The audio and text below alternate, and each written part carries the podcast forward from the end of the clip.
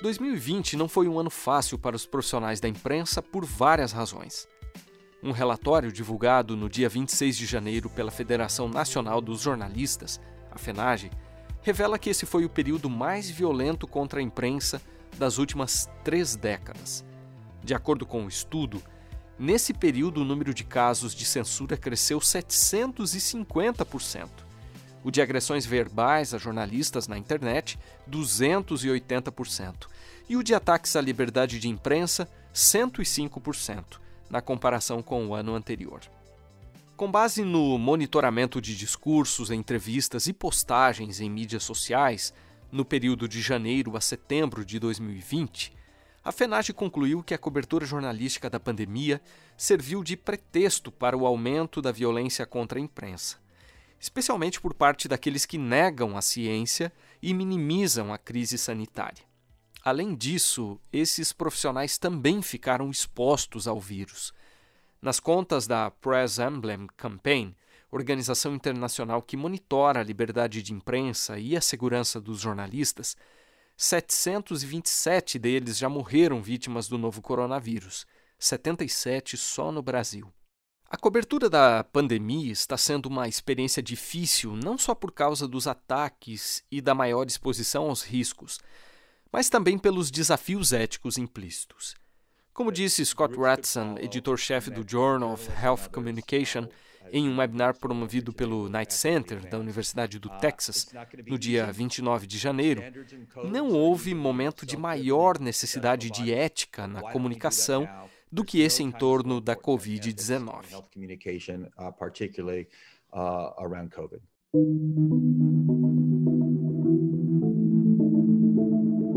Pois é, e um ano depois de o novo coronavírus ter desembarcado no Brasil, que balanço pode ser feito da cobertura jornalística da pandemia e das vacinas?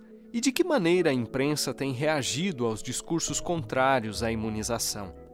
É disso que trata a primeira parte do episódio de hoje, que traz a participação de um especialista em crítica de mídia da Universidade Federal de Santa Catarina, já no segundo bloco, a conversa é com uma pesquisadora da Unicamp que analisou vídeos sobre vacinas nas mídias sociais.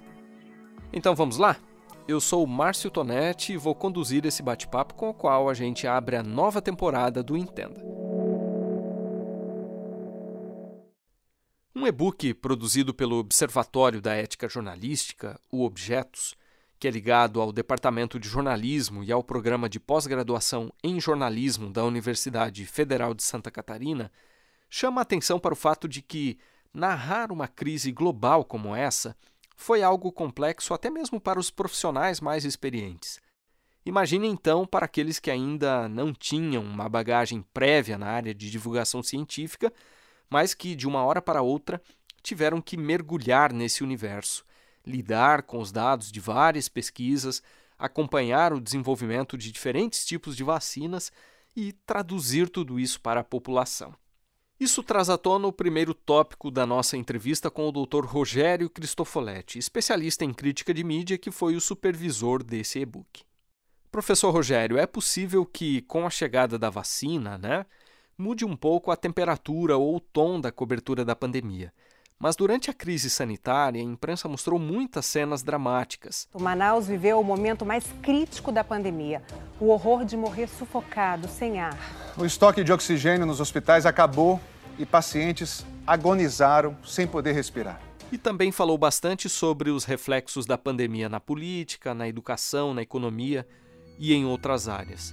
Cidades gigantes, locais públicos vazios, pontos turísticos fechados o confinamento para evitar que o novo coronavírus se espalhasse provocou perdas severas na economia. Professor Rogério, na sua avaliação, houve excessos da parte da mídia em alguns momentos? Será que ela poderia ter sido menos pessimista apesar desse cenário catastrófico? Bem, eu não considero que a imprensa, de uma maneira geral, tenha é, sido excessiva na cobertura ou na cobertura que a gente vem vendo sobre a pandemia. A gente precisa lembrar que essa pandemia é a maior que a gente tem notícia no nosso tempo, né? Nada parecido é, quanto a isso. Então, minimizar ou negar a pandemia é um risco maior do que é, mostrar é, cenas alarmantes e coisas do tipo. É claro que é necessário que o jornalismo calibre melhor isso e que não crie pânico social e por aí vai. Então, vai do repórter e das equipes é, saber dosar um pouco isso. Não dá para tirar o pé, não dá para para tratar a coisa como uma gripezinha, porque ela não é efetivamente, né? Nós estamos aí com 2 milhões de mortos no mundo, isso não é uma gripezinha. Então, eu não acho que houve pessimismo, não. Eu acho que há, na maioria das vezes, aí, uma cobertura condizente com o que a gente está colhendo. Né? O que a gente está vendo em Manaus é uma hecatombe, é deixar as pessoas morrerem, né? E deixar para os profissionais da saúde a, a decisão terrível ética de ter que escolher quem vai atender e quem não vai atender, o que significa quem vai viver e quem é, pode perecer. Outro ponto que eu gostaria de tratar é o seguinte: Desde que a crise sanitária chegou ao Brasil, a postura de alguns grupos que tentaram minimizar o potencial destrutivo do vírus causou polêmica e preocupou autoridades da área de saúde. Diante disso, Rogério, que discurso a imprensa acabou assumindo para alertar a população? De certa forma, o medo foi um dos caminhos? Por ser uma crise tão prolongada, como nós já mencionamos, Outros artifícios também tiveram que ser utilizados para manter as pessoas conscientes dos riscos envolvidos nessa pandemia? Eu penso que, de uma maneira geral, a, a, a, grande imprensa, a imprensa local, a que eu tenho acesso aqui no sul do país, tem tido um discurso de alerta para a população, um discurso que é contrário ao negacionismo de algumas autoridades sanitárias e também de alguns governos. É, tem havido uma preocupação de oferecer contexto, não só apenas os números, tem havido a preocupação de contar histórias, de mostrar as pessoas que estão na linha de frente. Então, tudo isso, de alguma maneira, nos permite ter um panorama desse é, problema terrível, né? agravado também por não só a crise sanitária, mas agravada, sobretudo, por crise política e crise econômica. Você mencionou aí a preocupação da imprensa em contextualizar as pessoas, né?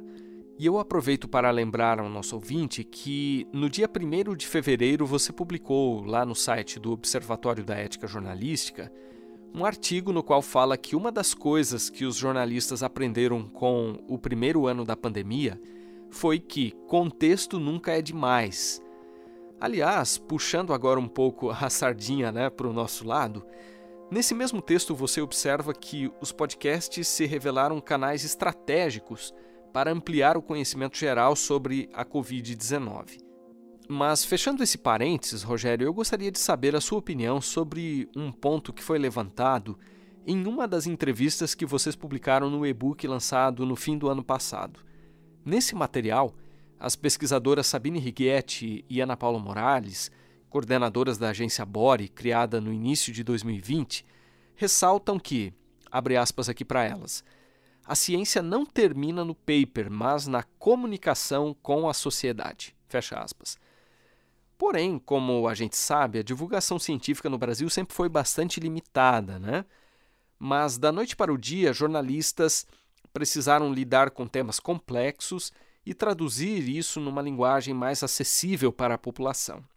Então eu te pergunto: será que, de alguma forma, a crise sanitária está sendo uma oportunidade para o avanço da divulgação científica no Brasil, Rogério?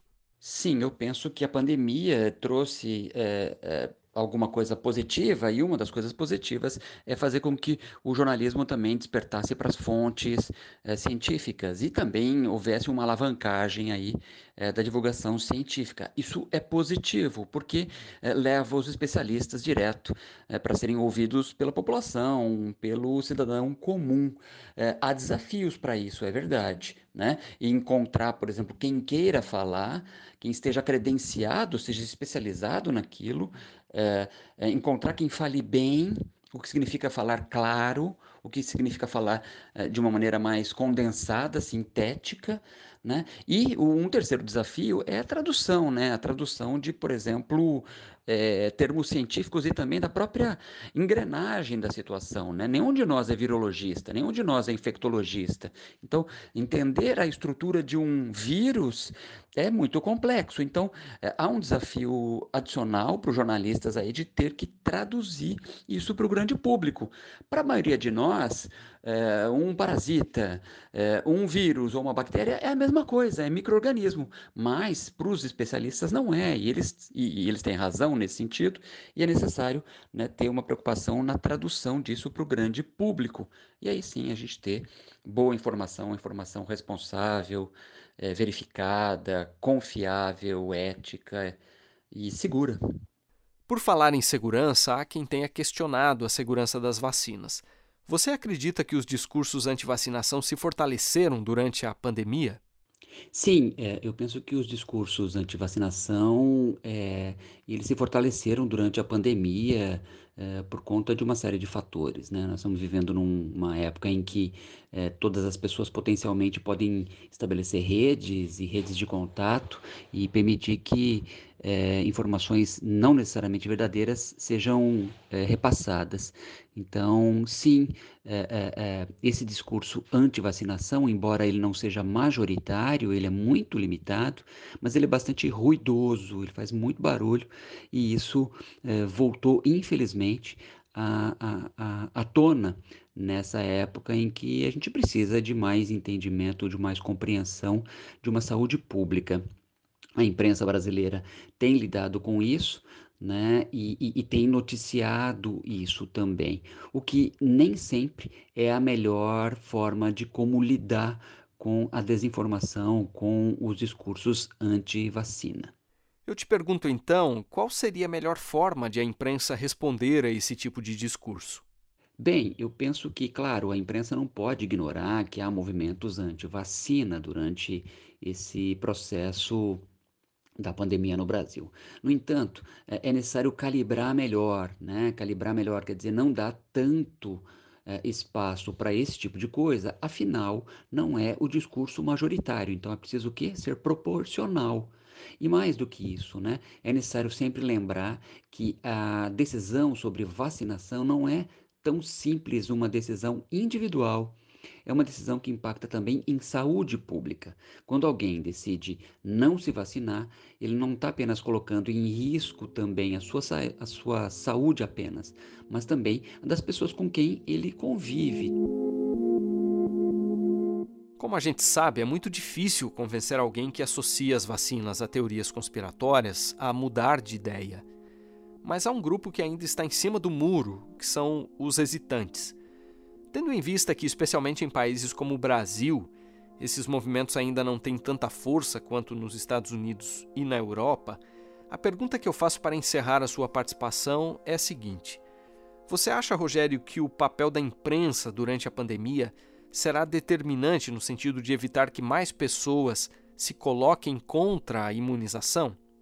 A imprensa e o jornalismo têm um papel fundamental nesse sentido de esclarecer a população e de eh, não apenas esclarecer, mas colocar contextos também. Né?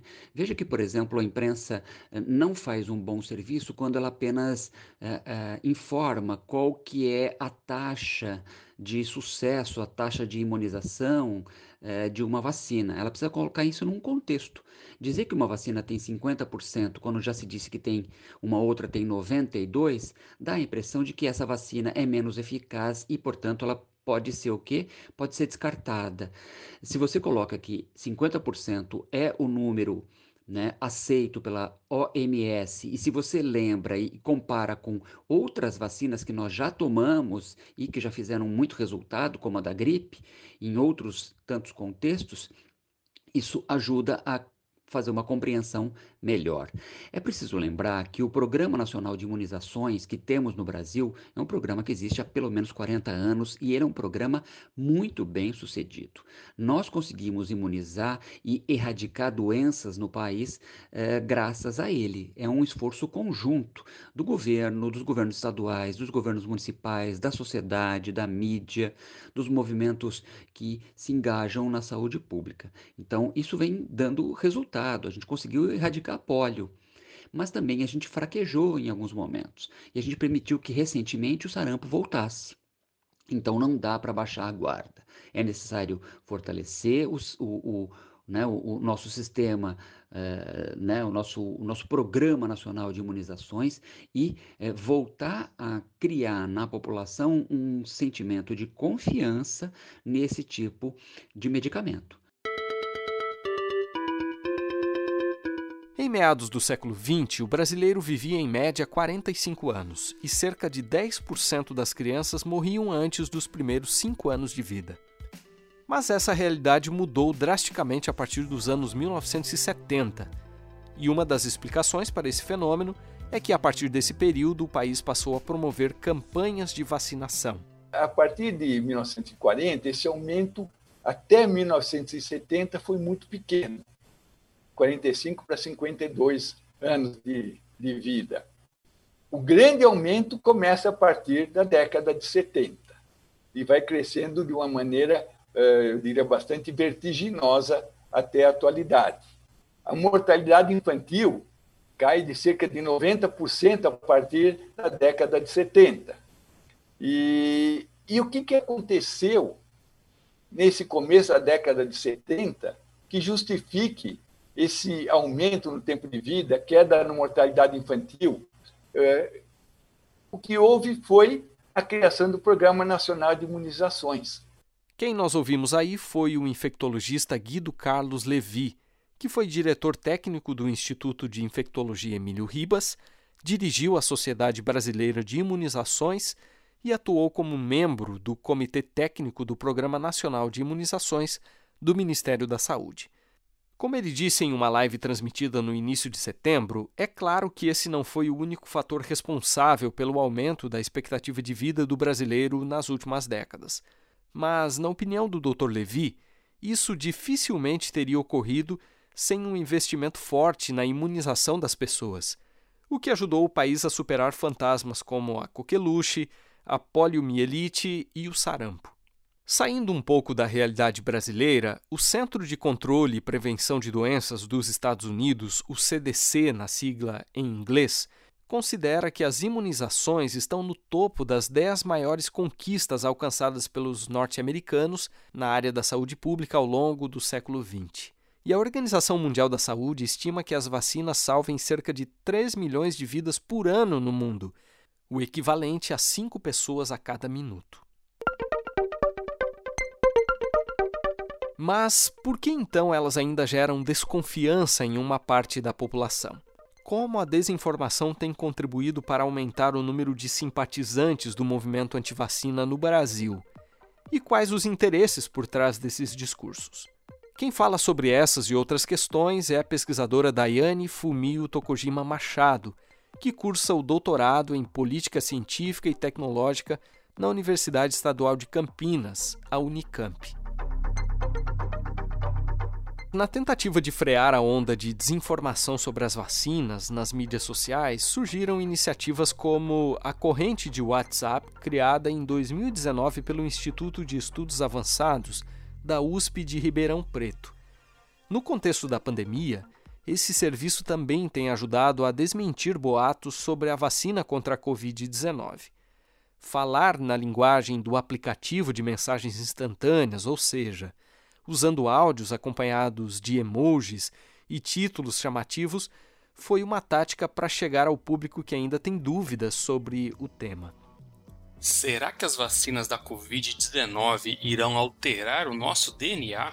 Olá, eu me chamo Luiz Gustavo de Almeida, sou doutor em microbiologia pela USP de São Paulo, membro da União Pro Vacina e do Instituto Questão de Ciência. E hoje eu vou responder essa dúvida posso te garantir logo de cara que nenhuma vacina vai alterar o nosso DNA, porque isso já é estudado há décadas. O DNA ele é uma molécula que fica no núcleo de cada célula do nosso corpo e muito bem protegido. Essa molécula reúne milhares de informações codificadas que vão produzir moléculas diferentes chamadas proteínas. Um exemplo do que proteínas fazem é dar cor aos nossos olhos, mas que para essa informação sejam lidas e transformadas em proteínas, é necessário primeiro copiar esse código de DNA numa forma diferente, chamada RNA. Isso é feito já no núcleo da nossa célula e a nova mensagem produzida é levada para uma espécie de máquina que existe dentro das nossas células, mas fora do núcleo, chamada ribossomo. O ribossomo interage com essa informação e produz a proteína.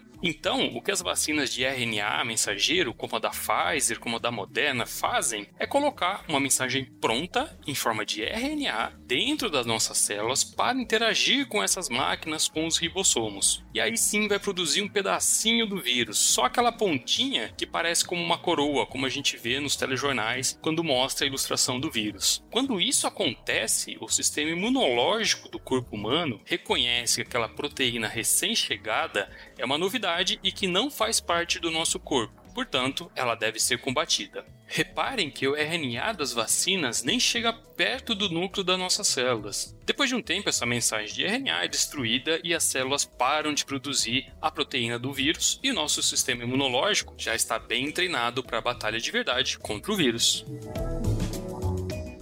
Daiane, os movimentos contrários à vacinação fazem o oposto disso, ou seja, em vez de esclarecer, sua principal arma é levantar dúvidas. Na sua visão, quais são alguns mitos que se perpetuam até hoje em relação às vacinas? Os principais tipos de boatos sobre as vacinas que os cientistas vêm identificando nos últimos 20 anos são praticamente os mesmos. Alguns detalhes mudam a partir de certos acontecimentos, como a pandemia que a gente está vivendo ou o lançamento de novas vacinas, mas os núcleos dos boatos permanecem os mesmos ao longo do tempo. Então, a gente pode dizer que os cinco principais tipos de boatos são aqueles que questionam a segurança das vacinas ou a efetividade delas, aqueles que promovem saúde alternativa, aqueles que tentam associar as vacinas à moralidade e, por último, a gente tem as teorias da conspiração. Como a forma mais fácil de gerar medo e ansiedade na população é questionar a segurança das vacinas, os criadores de boatos abusam bastante desse truque. Os principais boatos desse tipo são aqueles que dizem que as vacinas causam doenças ou que elas têm efeitos colaterais graves. Outro truque muito comum é questionar a proteção das vacinas. Se as pessoas acreditarem que as vacinas não protegem das doenças, pode ser que elas deixem de participar das campanhas de vacinação ou de cumprir o calendário vacinal, que é aquele calendário criado pelos órgãos de saúde para que a gente mantenha as vacinas em dia e evite o reaparecimento de doenças como o sarampo, por exemplo. Um terceiro tipo de boato é o da saúde alternativa. O truque desse pessoal é atacar as vacinas para promover certos produtos ou serviços como alternativas à vacinação. A intenção é que a população fique com medo e que acabe substituindo as vacinas por produtos como vitaminas e homeopatia, por exemplo, que não oferecem nenhuma proteção contra doenças, mas que geram um dinheiro danado para quem vende. É por isso que é muito comum a gente encontrar vendedores de saúde alternativa espalhando desinformação sobre vacinas. Para eles, a desinformação é um negócio muito lucrativo. Um outro tipo de desinformação muito usado por pessoas mal intencionadas tem a ver com a moralidade. Esse tipo de boato tem mais chances de funcionar com grupos grandes, por isso o apelo. O truque é tentar associar as vacinas com questões que gerem polêmica. Exemplos desse tipo de boato são aqueles que desencorajam as famílias a vacinarem seus filhos contra o HPV porque dizem que a vacina incentiva a liberdade sexual. E um último tipo de desinformação muito comum é a teoria da conspiração. As teorias da conspiração são histórias sem pé nem cabeça que defendem a existência de planos secretos e malignos envolvendo pessoas e instituições poderosas são visões distorcidas da realidade. E quem acredita nesse tipo de boato vai ficando neurótico, desconfiando de todas as instituições sérias, ao mesmo tempo que começa a acreditar em qualquer maluquice que encontra na internet. A gente sabe que as implicações de não se vacinar para a saúde coletiva são muito sérias. O ponto é que aqueles que não se vacinam nem imunizam os filhos também colocam em risco a vida de outras pessoas, conforme alertam os especialistas. Aliás, é importante abrirmos parênteses para mencionar que, nos últimos anos, os estudiosos têm observado novos surtos de doenças que haviam sido controladas ou até mesmo erradicadas há bastante tempo. É o caso do sarampo, que tem ressurgido nas Américas e em outras regiões do mundo. Para se ter uma ideia, o número de casos notificados de sarampo ao redor do globo cresceu 300% nos primeiros três meses de 2019 em comparação com o mesmo período de 2018, conforme mostra um artigo publicado em março de 2020 na revista Acta Paulista de Enfermagem, produzida pela Universidade Federal de São Paulo, a Unifesp. Nesse mesmo estudo, que pode ser acessado por meio do link que a gente disponibilizou na descrição do episódio, os autores citam que até o fim de março de 2019, cerca de 170 países haviam notificado à OMS mais de 112 mil casos da doença. E essa também é uma realidade preocupante no Brasil, onde até outubro de 2019 haviam sido registrados mais de 49 mil casos suspeitos de sarampo, dos quais 10.400 foram confirmados. Os especialistas têm associado o ressurgimento de doenças como essa à queda na vacinação. Nos últimos anos, taxas de cobertura que chegavam a 95%, como era o caso de vacinas como a tríplice viral, a da hepatite A e a pentavalente, caíram para cerca de 80%. Felizmente, no caso da vacina para a Covid-19, os números parecem indicar uma tendência no sentido contrário, segundo levantamentos do Datafolha. Apesar de, no período de agosto a dezembro do ano passado, o número de brasileiros dispostos a tomar a vacina ter caído de 89% para 73%, e o total dos que não pretendem ser vacinados ter passado de 9% para 22%, com a chegada do imunizante, caiu para 17% o número dos que não pretendem se vacinar e 4% estão indecisos. Pegando o gancho desses indicadores, eu queria que você, Daiane, explicasse melhor para a gente a diferença que existe entre o movimento antivacina e a chamada hesitação vacinal. Movimento antivacina e hesitação vacinal são coisas diferentes. Como metáfora, a gente pode imaginar que existe uma régua longa. Numa ponta tem aquelas pessoas que aceitam todas as vacinas com confiança. Na outra ponta é que ficam os movimentos anti-vacina, formados por pessoas que recusam todas as vacinas com convicção. Entre essas duas pontas, nesse espaço grande, ficam várias posições que a gente chama de hesitação vacinal. Pessoas hesitantes a vacinas podem ser aquelas que recusam algumas vacinas, mas que tomam outras, pessoas que adiam o calendário vacinal, pessoas que obedecem ao calendário, mas que não se sentem totalmente seguras, e por aí vai. Então, a hesitação acontece quando as pessoas têm algum nível de incerteza ou de preocupação em relação às vacinas, e isso pode influenciar mais tarde na tomada de decisão delas, ou seja, se elas vão tomar vacina e vacinar os filhos. Em geral, os grupos antivacina são muito pequenos quando comparados ao público hesitante ou favorável às vacinas, mas com as redes sociais e a adoção de algumas táticas, eles conseguem fazer muito barulho e viraram uma ameaça à saúde pública. Eu queria que você falasse um pouco para a gente, por fim, sobre o estudo que vocês realizaram na Unicamp. De que maneira isso que você estava me dizendo ficou evidente nos vídeos do YouTube que foram analisados? O que, que mais chamou a sua atenção?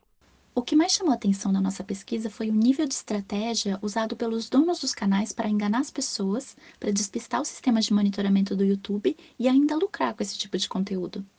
À primeira vista, a gente muitas vezes imagina que quem espalha desinformação faz isso por pura ignorância. Com certeza, boa parte da população que consome ou compartilha esse tipo de material só faz isso porque foi enganada.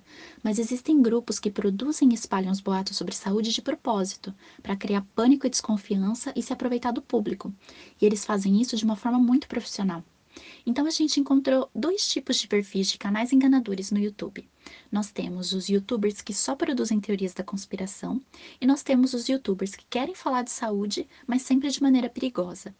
Nesse segundo grupo, a gente encontra muitos vendedores de terapias alternativas e até médicos que usam a própria autoridade para enganar a população, empurrando tratamentos e terapias que não funcionam e que, inclusive, oferecem riscos à saúde. Em geral, a gente nota que esses canais têm duas coisas em comum. Eles atacam as vacinas e as instituições, como universidades, jornais e órgãos oficiais de saúde, e eles se baseiam em maluquices como teorias da conspiração. Então, os canais usam as mesmas táticas para atacar tudo aquilo que eles dizem que faz parte do sistema, e na sequência já tentam se promover como as únicas fontes de informação que o público deveria confiar. É uma espécie de tentativa de sequestro da confiança da população. E se elas foram feitas para matar a população? Será que os imunizantes causam autismo? É verdade que as vacinas têm uma tal de enzima luciferase e que quem for vacinado vai receber a marca da besta? A resposta para todas essas perguntas é não. Mas essas velhas teorias da conspiração continuam circulando na internet. A ponto de, em dezembro, o próprio Departamento de Saúde da sede mundial da Igreja Adventista, o Instituto Bíblico de Pesquisa e a Escola de Saúde Pública da Universidade de Loma Linda, nos Estados Unidos, publicarem um artigo em resposta às especulações que surgiram sobre as vacinas contra a Covid-19. Por essa razão, recentemente a Igreja Adventista reforçou a sua posição oficial sobre as vacinas, declarando que incentiva, aspas, a vacinação responsável e que entende que não há nenhuma razão religiosa para não encorajar os seus membros a participar responsavelmente de programas de imunização preventiva e protetora. Portanto, como lembrou o infectologista Dorival Duarte na matéria de capa da revista Adventista de fevereiro, a Igreja valoriza a saúde da população e defende o programa de vacinação, mas, por outro lado, não se posiciona como a consciência de cada membro. No artigo, que pode ser acessado por meio do link que a gente colocou aí na descrição do episódio, o médico lembra ainda que Ellen White, cofundadora da denominação, era bem avançada nas ideias científicas e reconhecia a importância da vacina. Ao contrário de outros grupos da mesma época que rejeitavam ser imunizados, como foi o caso dos Quakers, um movimento religioso britânico. Embora ela não tenha dado declarações diretas sobre os imunizantes, o pastor Doris Eugene Robinson, que foi um dos secretários da pioneira e se casou com a primeira neta dela, relatou que Ellen White foi vacinada contra a varíola e incentivou pessoas próximas a fazerem o mesmo. Aliás, em um relato feito na edição de maio de 1958 da Revista Adventista, que você pode conferir em nosso acervo digital, o pastor Robinson, que escreveu o livro Revolução na Saúde publicado pela CPB, também relatou que um tio dele, que na época era missionário na Índia, se recusou a receber a vacina contra a varíola e pouco antes de morrer dessa terrível doença, reconheceu que havia cometido um erro, um erro que lhe custou a vida. Com produção, roteiro e edição de Márcio Tonetti, gravação de José Newton e direção de jornalismo de Marcos de Benedicto, o episódio de hoje fica por aqui. Eu aproveito para lembrar que o podcast está disponível também no Spotify, YouTube, Google Podcasts e na plataforma Anchor, e que a sua inscrição nesses canais é muito importante para a gente. Até o próximo episódio!